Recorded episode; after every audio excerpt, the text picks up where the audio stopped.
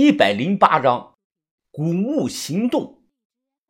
果园的脚印树林里的脚印我也都掩盖了，确认没有遗漏。嗯，这样应该天衣无缝了。等他们发现人失踪了，肯定以为他是自己走了。那果园底下的古墓，咱们什么时候动手啊？不急，等上两三天吧。主要看看景区这边有没有什么反应。要是没事了，咱们就去干。那个位置我做了标记了，到时候叫上豆芽仔过来，直接开挖。小轩，你记住了，这事回去别跟把头讲，听见没有？嗯。就这样，时间很快的过去了两天，我一直留意着消息，结果是风平浪静，什么事都没有。方腊洞景点本就没有几个人，几乎所有人都认为周老头自己去哪儿。因为当天晚上有人看到他下了山，到这里啊，我这才松了口气，确定没啥事了。我将宋木的消息和豆芽仔说了，豆芽仔乐坏了，他激动的说道：“好呀，疯子，咱们都快三个月没干土活了。”我说：“别高兴太早，不一定出值钱的东西，还要赌。”豆芽仔笑了：“ 嘿嘿，管他出不出什么大货呢？哎，咱们就当活动活动筋骨。”再不摸摸这个铲子，我的手都要生锈了。我向把头做了关于这个果园墓的汇报，把头啊倒是兴趣不大，他只是摆了摆手，让我带人去干。像这种小宋墓，他完全放权给了我。本来计划的是我豆芽仔加上小轩就够了，两个人打洞，一个人放风。后来转念想到那堵老头说的奇怪的土墙，还是把于哥也叫上了，他力气大。如果真的是金刚墙，搞定他对我来说啊不是个事儿。五合土的金刚墙，我都有办法破它。隔天上午，我从超市买来三大瓶的醋，把醋加热，配上另一种东西，是对付金刚墙的法宝。打算今天晚上就干。我刚放下这个醋呢，一个人给我打来了电话，是李康阳。喂，你给老子打什么电话呀你？哟哟哟！这话说的，咱们可是拜把子兄弟啊！兄弟之间打个电话问候一下，不是很正常吗？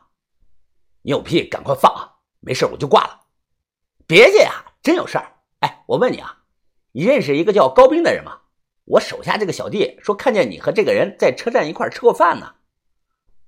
我认识，但不熟，就吃了一顿饭而已。怎么了？其实我心里已经猜到了大概。电话那头，李康阳瞬间是破口大骂呀！妈的，这个人昨天挑了我在宁波的好几个场子，我手底下十几个人被他都打成了半残废。我心想：我靠，不是吧？高斌一个练散打的这么猛，单枪匹马就废了镇海帮一大群的混子。这事儿和我没关系，他挑了你的场子，你直接去找他，找我干鸡毛啊？哎，兄弟啊，我这不是想从你这里借个脸吗？你和他吃口饭，你看看。能不能帮忙中间调和一下？他砸了我的场子，废了我的那些兄弟，这些我都能既往不咎。靠，你这可不像李帮主的行事风格啊！我十分了解李康阳这个人，杀亲哥卖孩子，完全没有道德的底线。他根本不会怕高斌这种人。就听他笑着说：“ 哎呀，兄弟啊，我实话实说了吧，我是起了爱财之心了。你也知道，打这个三大太保没了后啊。”我镇海帮就没有什么能拿得出的这个高手了。我看过厂子那个监控，这个人出手干净利落呀，战斗力爆表到绝对还在三大太保之上呢。所以啊，我想收为己用，他够资格能帮我镇住场子。我皱着眉问：“那你知不知道人家调你场子是因为什么呀？”哎，大体我了解过，好像是好像是我的人间接的害死了他一个什么兄弟。既然知道。那你觉得他会帮你卖命吗？哎呀，兄弟啊，人呐都有弱点，你只需要出面帮我撮合个饭局就行。哎，其他的我来办。这事啊，要是成了，算我李康阳欠你个人情以后有用得着我的地方，你说话就成。那行吧，我可以试一试，但不敢保证成啊。这边挂了李康阳的电话，我心中酝酿了一番的说辞，又给高斌打了过去。我上来直接表明了想法，向兄弟，你这话是什么意思？我兄弟吊死的样子你也看见过，他尸骨未寒，我不会放过这帮子社会混子的。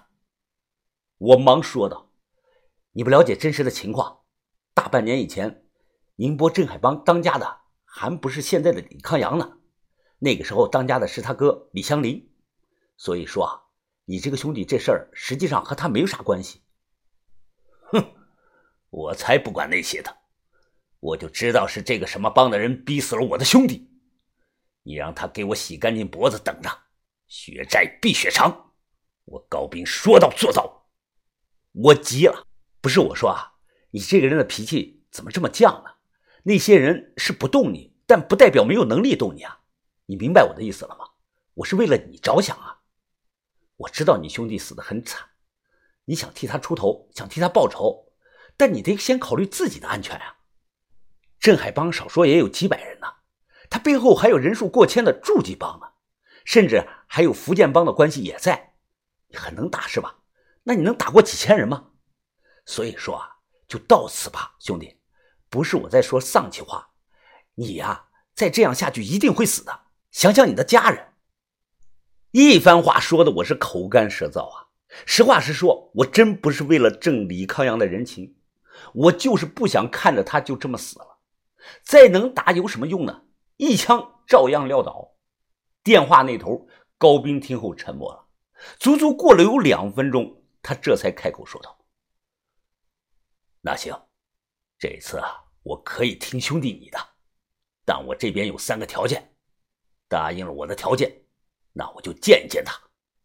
哦，你说，我随后转达。”高斌他冷声的说：“第一，半年前在宁波，到底是哪几个偷我兄弟的货车的？这几个人必须死。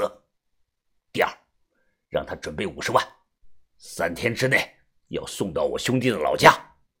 第三，我个人要十万，算是我的误工费和营养费。